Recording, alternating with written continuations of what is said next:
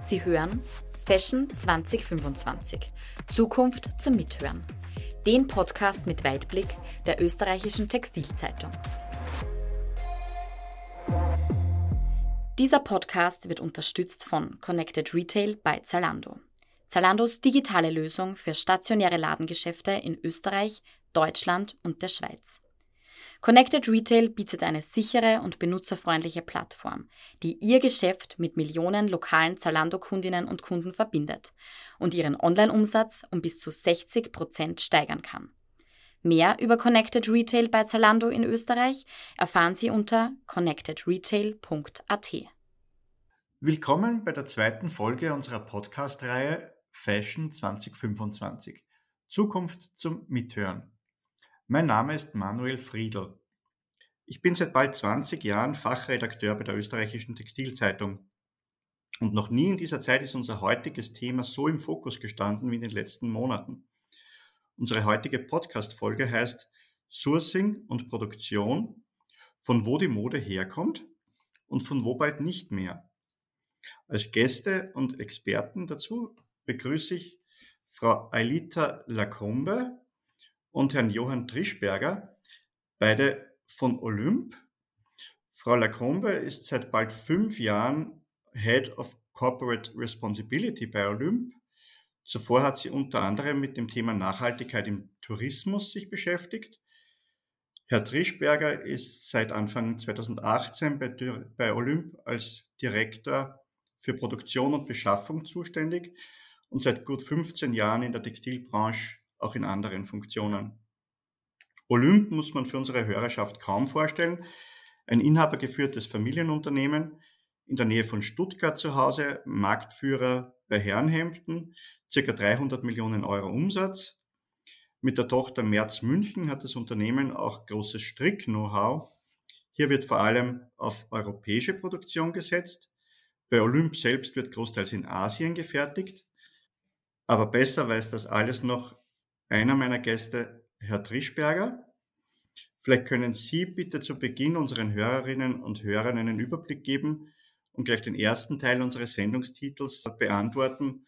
Wo kommt denn die Mode von Olymp aktuell her? Und gleich als Einstieg ins Thema, hat sich daran in den letzten gut zwei Jahren seit Ausbruch der Pandemie etwas verändert?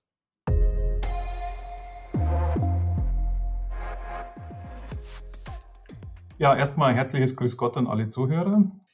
Wie Sie ja schon gesagt haben, ist es tatsächlich so, dass ein Großteil der Mode von Olymp aus Asien kommt. Wir haben aktuell für die Olymp Betzner KG 22 Produzenten, mit denen wir äh, unsere diversen Produkte und halt hier tatsächlich im ganz großen Schwerpunkt eben Hemd äh, sourcen. Und ähm, die sitzen sechs unserer Hemdenproduzenten, also wir haben sechs Hemdenproduzenten von diesen 22. Davon sitzt einer in Nordmazedonien und die anderen sind tatsächlich alle über Asien verteilt. Und mit denen machen wir auch einen Großteil unseres Umsatzes. Die Produzenten, wenn sich da jemand auch im Detail dafür interessiert, die sind tatsächlich auch alle auf unserer Internetseite veröffentlicht. Also man kann sich da in dem Produzentenpool dann auch umschauen und haben also da den kompletten Überblick über alle 22 Produktionsorte in den zehn unterschiedlichen Ländern, in denen die sich befinden. Und das hat sich jetzt auch in, letzten, in den letzten zweieinhalb Jahren, die ja sehr stark geprägt waren durch diverse Verwerfungen, nicht verändert. Also wir sind unseren Produzenten weitestgehend treu geblieben. Die sind auch uns weitestgehend treu geblieben. Und äh, das war auch gut so. Wir haben auch von unserer Seite alles dran gesetzt, dass unsere Produzenten auch entsprechend weiterarbeiten und weiter produzieren können und die langfristigen Lieferantenbeziehungen auch aufrechterhalten werden können. Jetzt stöhnt die Branche unter einer Vielzahl von Problemen, was Produktion und Lieferung gerade aus Asien angeht. Die Rohstoff- und Produktionskosten sind enorm gestiegen. Die Frachtraten für Container aus China haben sich bis zu verzehnfacht. Wie ist Olymp von dem betroffen? Wie hat sich Ihre Kostensituation entwickelt und welche Möglichkeiten haben Sie darauf zu reagieren oder hatten Sie in den vergangenen Jahren darauf zu reagieren, das abzufedern? Also es ist bei uns natürlich auch so, all das, was Sie gesagt haben, trifft bei uns auch zu, schlägt auch eins zu eins durch, beginnend mit den äh, Transportkosten, Rohstoff, äh, Lohnkosten und damit auch die entsprechenden Fertigungskosten. Dazu kommen auch noch Themen wie der Dollarkurs, der uns natürlich auch mit belastet. Der entwickelt sich nicht positiv. Heute ist, glaube ich, sogar Parität auch das erste Mal mit ein Dollar ist gleich ein Euro. Und äh, das sind natürlich alles Themen, die das ganze Beschaffungskonzept äh, und die Kostenstruktur auch enorm unter Druck setzen und belasten.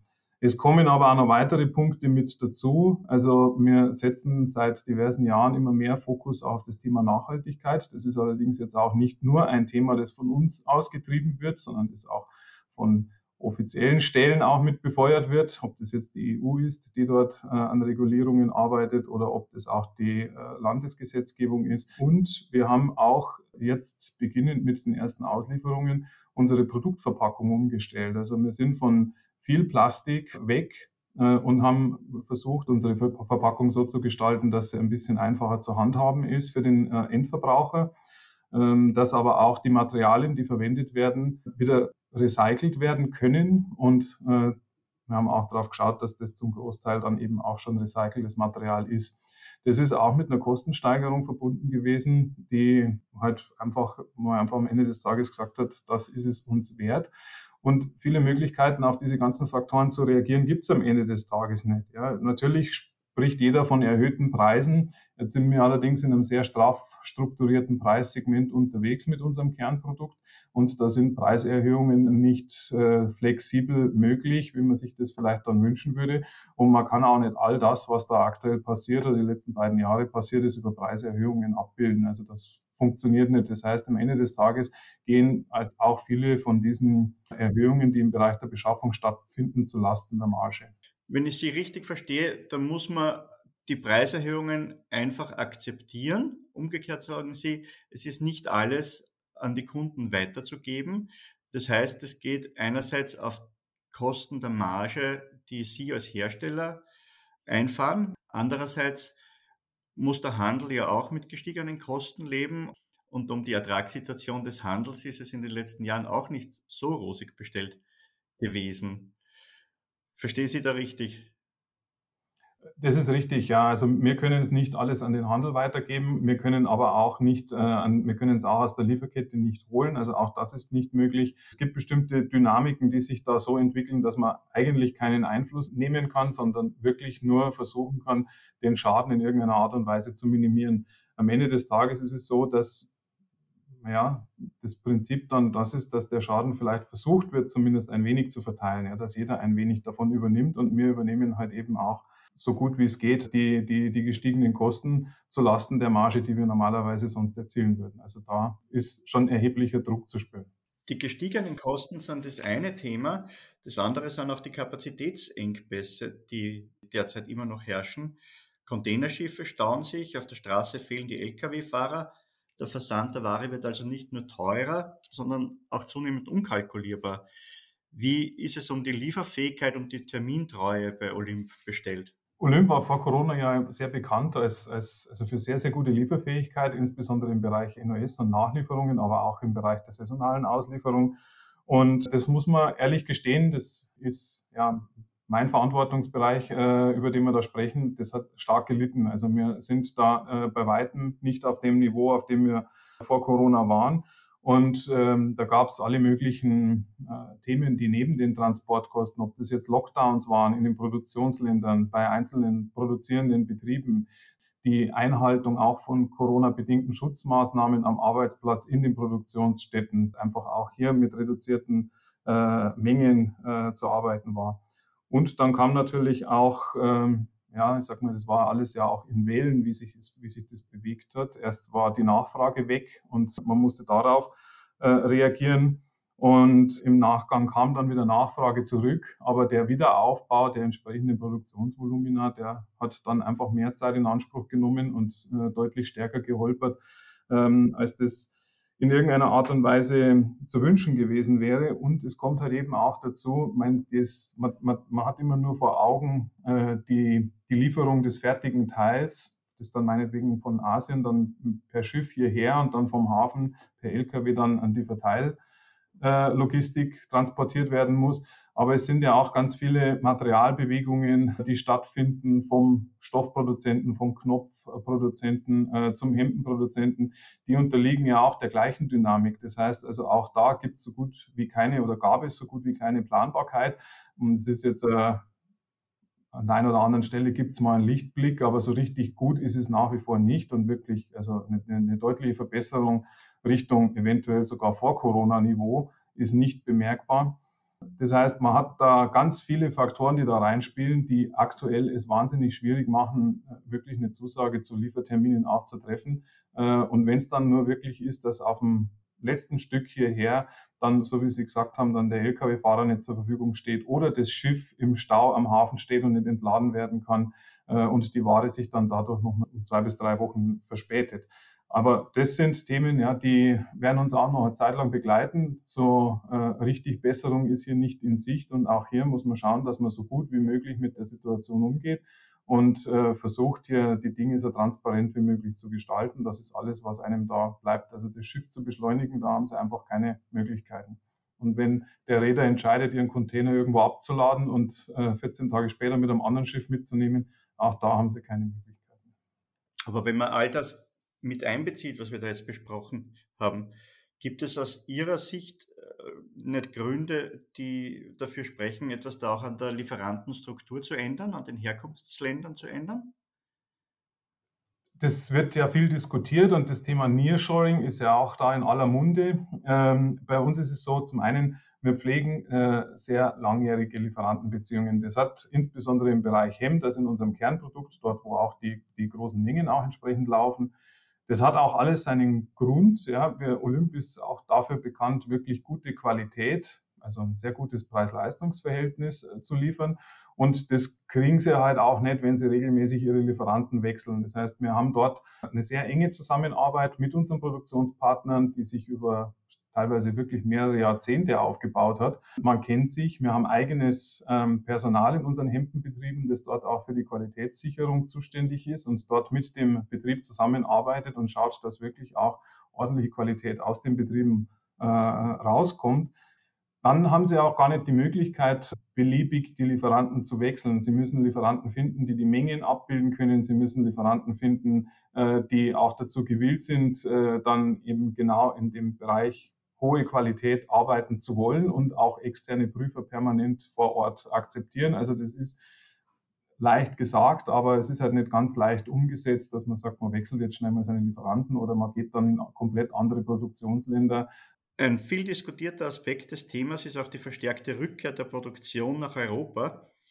Ihre Tochter Merz München betreibt in Ungarn eine eigene Strickfabrik und auch Olymp bezieht, wie Sie selbst gesagt haben, Teile des Sortiments aus Europa. Sehen Sie Chancen für eine verstärkte Textilproduktion in Europa?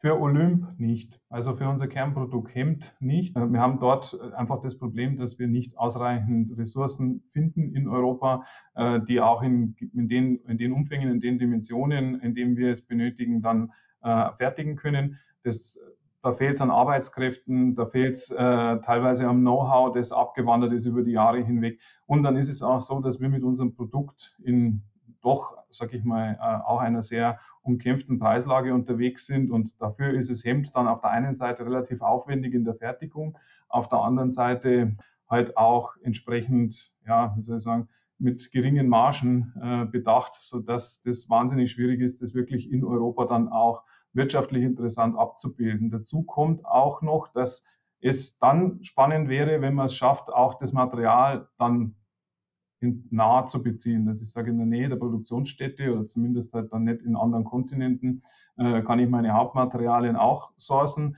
äh, dass ich da keine langen Wege habe. Wenn ich dann nur die, wenn ich dann nur die Fertigung ähm, in Europa habe und äh, das Material dann trotzdem alles aus Asien kommt, äh, habe ich da an der Stelle auch nicht wirklich was gewonnen. Ja. Das brennendste Thema derzeit in den Nachrichten, zumindest in Österreich, ist die Energiekrise. Ist es so, dass die Energieversorgung auch ein Thema für die Textilindustrie werden könnte in den nächsten Monaten? Ja, also ich bin überzeugt davon, dass viele, also wir haben ja trotz allem sehr viel, sehr energieintensive Prozesse äh, in, der, in der Textilindustrie. Jetzt kommt es halt immer darauf an, wo der Betrieb sitzt. Die Energiekrise ist ja sehr stark befeuert, auch durch den äh, Konflikt Ukraine-Russland und der Gasversorgung, äh, die hier dadurch unter Umständen für Europa dann zu einschränken, also eingeschränkt nur stattfinden kann. Das ist in anderen Ländern ja anders. Also die haben ja keine Versorgungsengpässe oder Aussicht auf Versorgungsengpässe. Das heißt, je nachdem, wo der Betrieb sitzt, wenn man jetzt von Betrieben, die innerhalb der Europäischen Union sitzen, spricht, dann kann es durchaus sein, dass bei entsprechendem Gasmangel oder Ausfall von Gaslieferungen oder bei entsprechendem Energieengpässen, also dass auch Strom nicht in ausreichender Menge zur Verfügung steht, bestimmte Fertigungsschritte einfach nicht mehr erfolgen können. Und wir haben ja gerade im Bereich der Stoffherstellung und im Bereich der Stoffveredelung sehr energieintensive Prozesse, die halt dann unter Umständen darunter leiden, die aber auch jetzt schon unter den gestiegenen Energiekosten leiden. Also das heißt, äh, das kommt dann jetzt, kommt jetzt schon durch, wenn die Energie dann wirklich knapp wird oder ausfällt, dann kann schon sein, dass an der Stelle auch mit erheblichen Einschränkungen zu kämpfen ist, ja. Sie beschäftigen sich in Ihrer aktuellen Arbeit mit dem Thema es bleibt gar nicht aus. Also wir haben auch Produktions- äh, oder sagen wir mal Lieferanten aus Europa, die davon betroffen sein könnten. Und wir sind mit denen auch im engen Austausch, was es denn bedeuten würde, wenn Gaslieferungen ausbleiben oder Gas nicht mehr zur Verfügung steht. Sie haben vorher März in Ungarn angesprochen. Auch die sind auf entsprechende Gaslieferungen angewiesen. Also das heißt, ja, wir beschäftigen uns mit dem Thema und sind da in sehr engem Austausch, um einfach auch für uns äh, festzuhalten oder festzustellen, äh, wo hier beispielsweise ein, ein Risiko entstehen könnte für einen Lieferausfall ähm, und versuchen halt, so gut es geht, da auch dem etwas vorzubauen, da wo es notwendig ist. Ja, es gibt auch äh, Betriebe, die dann für sich vorsorgen. Also da arbeitet jeder momentan an einer eigenen Strategie, um äh, die Existenz zu sichern. Die Bekleidungsindustrie hat sich jahrelang darum bemüht, die Vorlaufzeiten zu reduzieren und mit der Order näher an den Auslieferungstermin zu rücken. Ist diese Entwicklung angesichts der multiplen Risiken, über die wir jetzt sprechen, vorerst vorbei? Also das, der, der, der Wunsch nach mehr Flexibilität und mehr Schnelligkeit und kürzerem Abstand zwischen wann muss ich bestellen und wann habe ich die Ware verfügbar, der ist natürlich nach wie vor stark präsent. Und auch im Zuge, ähm, sagen wir mal, des geringeren Risikos, das ich habe, wenn ich später bestelle, kommt das auch immer mehr zu tragen. Am Ende des Tages ist es aber so, wenn man sich heute die Situation anschaut, ist es gar nicht oft so sehr die Frage, also zumindest in den letzten Jahren hat sich die Frage, in den letzten anderthalb Jahren hat sich die Frage gar nicht so oft danach gestellt, wie schnell kriege ich das Material oder die Ware, sondern kriege ich es überhaupt. Und äh, das, dessen muss man sich durchaus auch bewusst sein. Es gibt äh, hier in vielen Bereichen nicht so viele alternative Routen, die dann deutlich schneller sind, sondern äh, es herrscht einfach eine Engpasssituation, befeuert durch alle möglichen äh, Faktoren, die es manchmal, die, die, manchmal die Diskussion nach der Geschwindigkeit obsolet machen. Da geht es dann eher darum, habe ich am Ende überhaupt Ware? Also der Lieferzeitpunkt und streckenweise auch der Preis rückt da so ein bisschen in den Hintergrund an der einen oder anderen Stelle, weil einfach das Material knapp ist und auch die Ressourcen knapp sind. Besonders in der HK sind ja NOS und Baukastensysteme sehr wichtig. In den Zeiten der ersten Lockdowns hat Olymp zusätzliche Lagerhallen anmieten müssen, um die Hemden zwischenzulagern, für die sie im Handel zu dem Zeitpunkt gerade gar niemand interessiert hat. Wie geht man heute mit dem Thema Lagerhaltung um?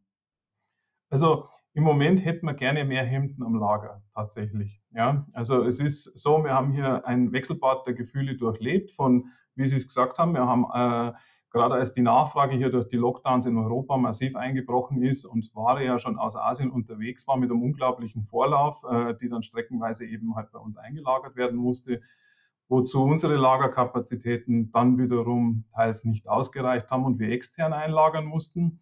Dann das Ganze, sage ich mal, mit den durchaus schlechten Prognosen hat man natürlich versucht, auch an der Produktionsseite, an der Beschaffungsseite äh, die Planungen anzupassen und zu reduzieren und natürlich auch äh, die Mengen, die am Lager liegen, insbesondere eben äh, an NOS-Themen, äh, auch zu reduzieren, also um dort einfach weniger Kapitalbindung zu haben. Das Ganze hat auch funktioniert und ist aber dann überlagert worden von einer überraschend steigenden Nachfrage. Also das äh, kam schon auch dann verschiedene Faktoren da wieder zusammen, dass man auch von Handelsseite, insbesondere im Bereich Hemd und im Bereich der ganzen Klassikthemen äh, nicht so optimistisch war. Das hat sich natürlich auch auf unsere Planungen übertragen und dort wieder gespiegelt. Und äh, es kam dann halt so wirklich positiven und erfreulichen Wiederanziehen der Nachfrage, so dass wir aktuell auch mit der verzögerten oder mit dem nicht so schnell stattfindenden Wiederaufbau unserer Produktionskapazitäten, wie wir es uns gewünscht hätten und wie wir es auch geplant haben, immer wieder auch in Lieferschwierigkeiten kommen. Also das heißt, wir haben auch hier, auch in unserem NOS-Programm, immer wieder mal Artikel, die wir nicht ausliefern können, weil sie nicht da sind. Ja. Das heißt also, wir würden uns, ich würde mir wünschen, im Moment mehr Hemden am Lager liegen zu haben. Und wir arbeiten aber auch hart dran, dass wir hier auch die Lieferfähigkeit, die wir vor Corona hatten, in den nächsten Monaten wieder herstellen. Und ähm, aber auch hier momentan ist die Nachfrage nach unserem NOS-Programm überraschend hoch, in den letzten Wochen auch sehr konstant über Vorkrisenniveau.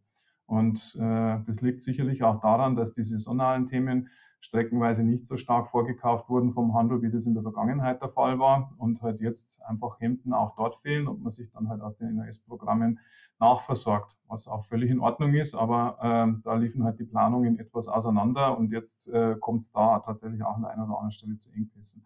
Und dann muss man mal sehen, wie sich es weiterentwickelt, ob der Trend zur etwas reduzierteren Vororder und dafür intensiveren Nutzung äh, der, der NOS-Programme anhält oder ob dann auch die Vororder wieder etwas stärker genutzt wird. Aktuell läuft ja der Vorverkauf für die Frühjahr 23. Das heißt, da werden wir sicherlich in den nächsten Wochen auch erste Erkenntnisse haben, wie dort der Trend sich dann abbildet. Ich würde jetzt gern noch unsere zweite Expertin ins Boot holen, die Frau Ailita Lacombe.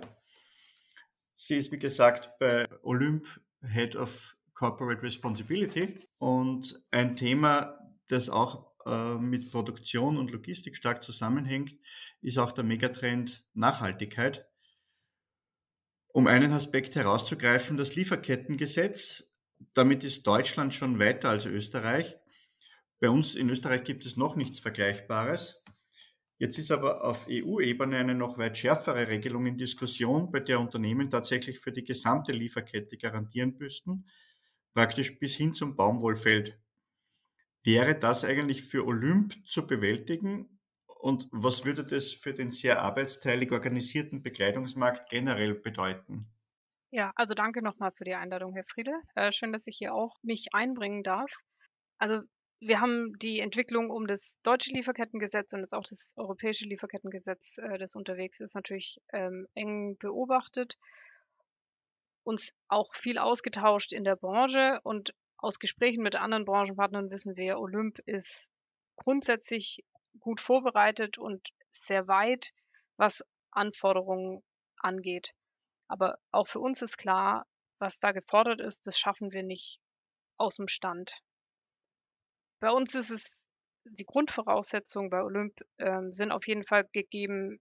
Es gibt schon immer ein großes äh, Bewusstsein und Verantwortungsgefühl für äh, Menschenrechte, gute Arbeitsbedingungen in der Lieferkette.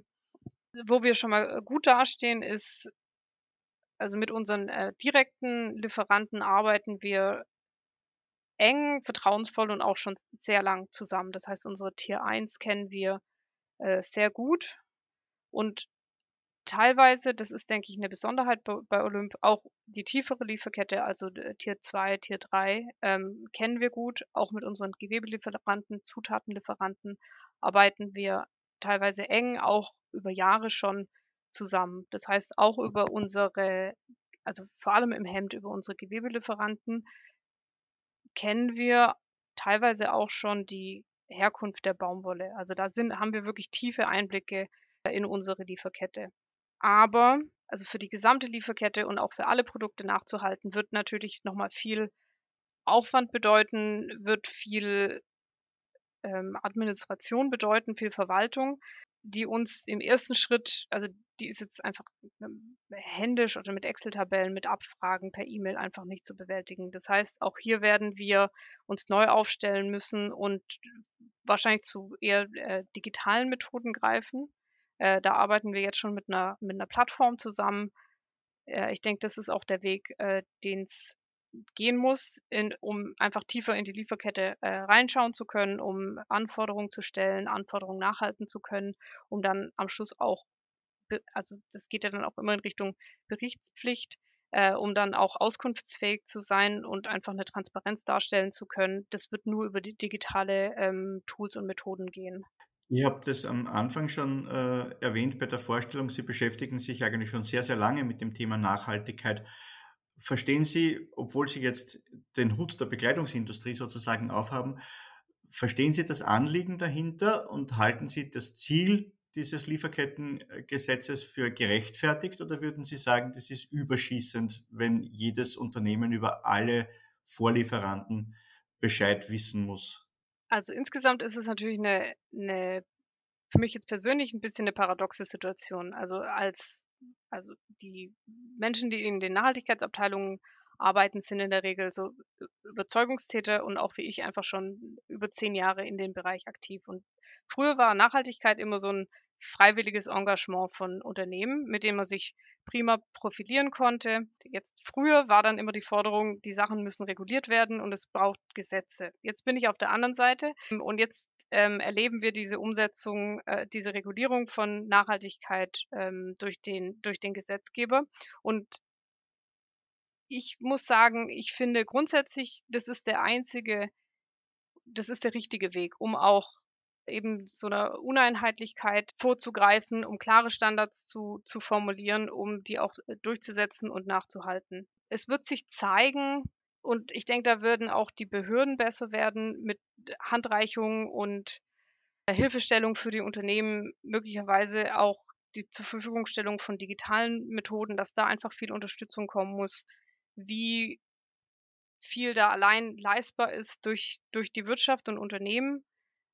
Und also ich denke, das wird sich in, in ein paar Jahren abzeichnen, dass es dann Zusammenwirken geben muss äh, zwischen den Anforderungen und dass aber auch viele Unterstützungsangebote kommen müssen.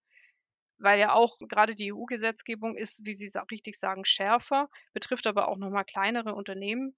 Und das wären zu, zusätzliche äh, Ressourcen, die dafür für alle ähm, Unternehmen äh, aufgebaut werden müssen, zusätzliches Know-how, das im Moment vielleicht noch gar nicht vorhanden ist. Also wir sind da bei Olymp schon lange sehr gut aufgestellt mit einer eigenen Nachhaltigkeitsabteilung. Also uns gibt es schon seit Jahren als wirklich Abteilung mit einer, also wir sind im Moment äh, zu fünf, wir werden jetzt aber auch noch mal wachsen. Also auch um diese Personal, diese Personen, das Know-how aufzubauen, äh, wird Zeit brauchen für die Unternehmen. Auch da muss es, da wird es erstmal einen Mangel geben da die richtigen Personen zu finden. Also das muss an allen, an allen Ecken und Enden sich noch zusammenruckeln, denke ich. Aber grundsätzlich, ja, ist es der richtige Weg. Gibt es aus Ihrer Sicht auch Chancen, die mit dem Lieferkettengesetz verbunden sind für Unternehmen, die so aufgestellt sind wie Sie? Oder profitieren da eher die vertikal integrierten Unternehmen, von denen man zumindest glaubt, dass sie die gesamte Wertschöpfungskette besser im Blick haben? Also ich denke, es wird jetzt für, für alle schwieriger, sich in dem Bereich zu, zu profilieren. Olymp hat natürlich, ich denke, eine hohe Glaubwürdigkeit als Familienunternehmen, als Traditionsunternehmen, dass wir also Nachhaltigkeit als Wert wirklich auch äh, leben ähm, und da eben auch schon viele Jahre gute Arbeit machen.